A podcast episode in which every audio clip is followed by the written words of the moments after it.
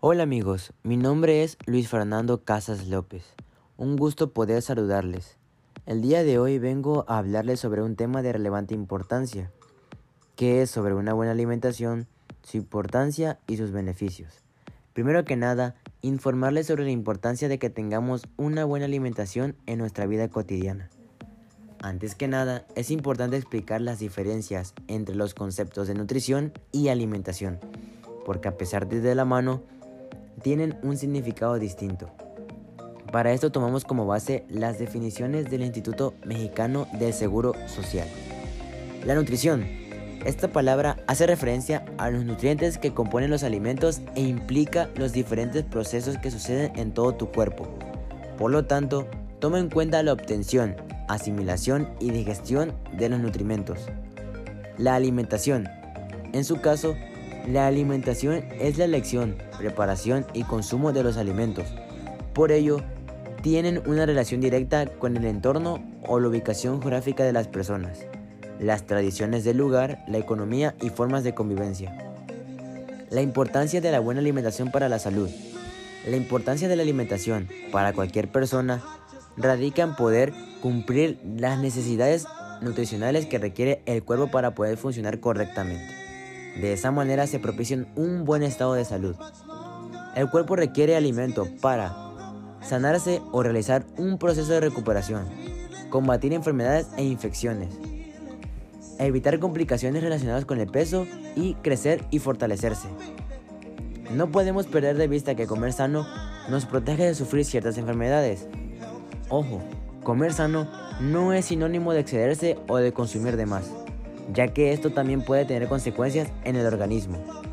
La Organización de las Naciones Unidas para la Alimentación y la Agricultura ha comentado que no existe una dieta ideal que pudiera replicarse en todas las sociedades, es decir, las necesidades nutricionales son particulares en cada individuo. Sin embargo, todas las personas requerimos de una dieta equilibrada en la que se incluyen alimentos variados en tipo y cantidad. ¿Cómo debe ser un plan de alimentación adecuado para mantener la salud? Tener productos de los tres grupos de alimentos, es decir, carbohidratos, azúcares, grasas y proteínas, leguminosas, carnes, lácteos, etc.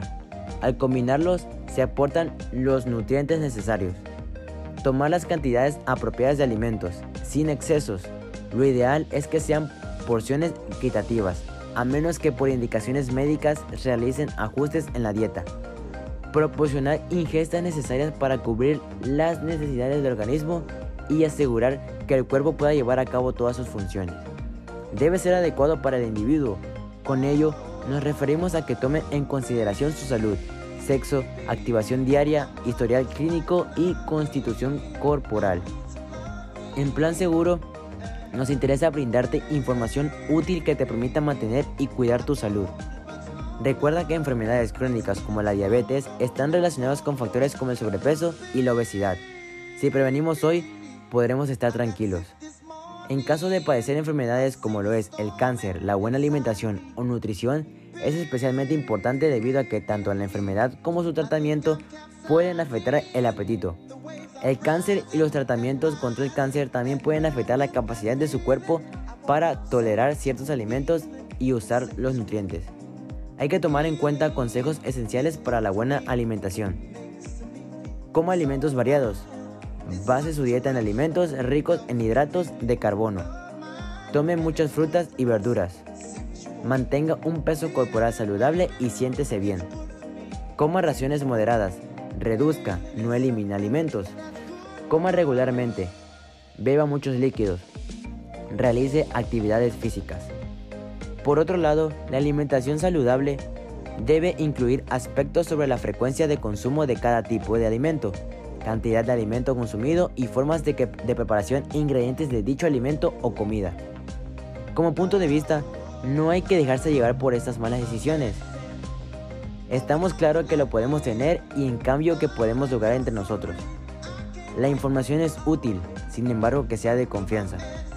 Para concluir este episodio, la alimentación saludable no se limita solo en el alimento, sino que además el alimento está referido también a cuánto, cómo y con qué frecuencia se consumen los alimentos y debe estar en relación a las necesidades nutricionales y de energía de cada persona. Espero que les haya gustado el episodio de hoy. Nos vemos en el siguiente para más cosas. Cuídense.